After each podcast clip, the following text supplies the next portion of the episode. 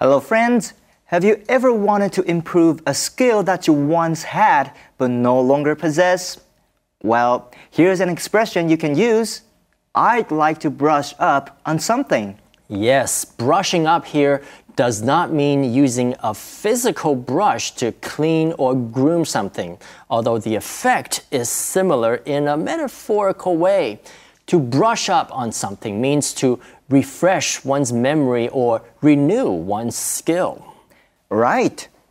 For example, when I say, I need to brush up on my piano, I simply mean that I need to work on my piano playing skills.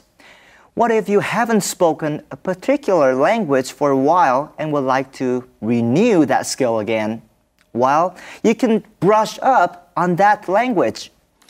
I want to brush up on my French. Or, I think it's time you brush up on your English.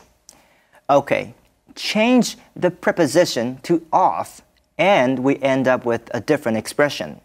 To brush something off, this simply means to abruptly dismiss or reject something or someone.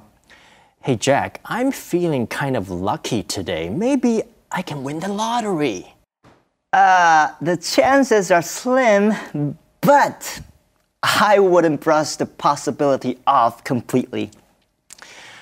Brush 是刷子，to brush 就是用刷子来刷。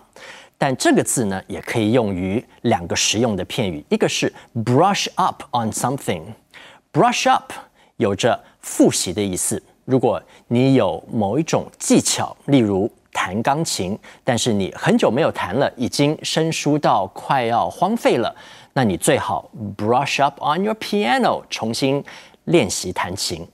另一个 the brush 的片语是 brush something off，字面上是把一样东西刷掉，意思就是摒弃它，置之不理。He brushed off all our suggestions，他拒绝我们所有的建议。那这个片语呢，也可以用在人身上，就是拒绝、不理睬或是敷衍某人。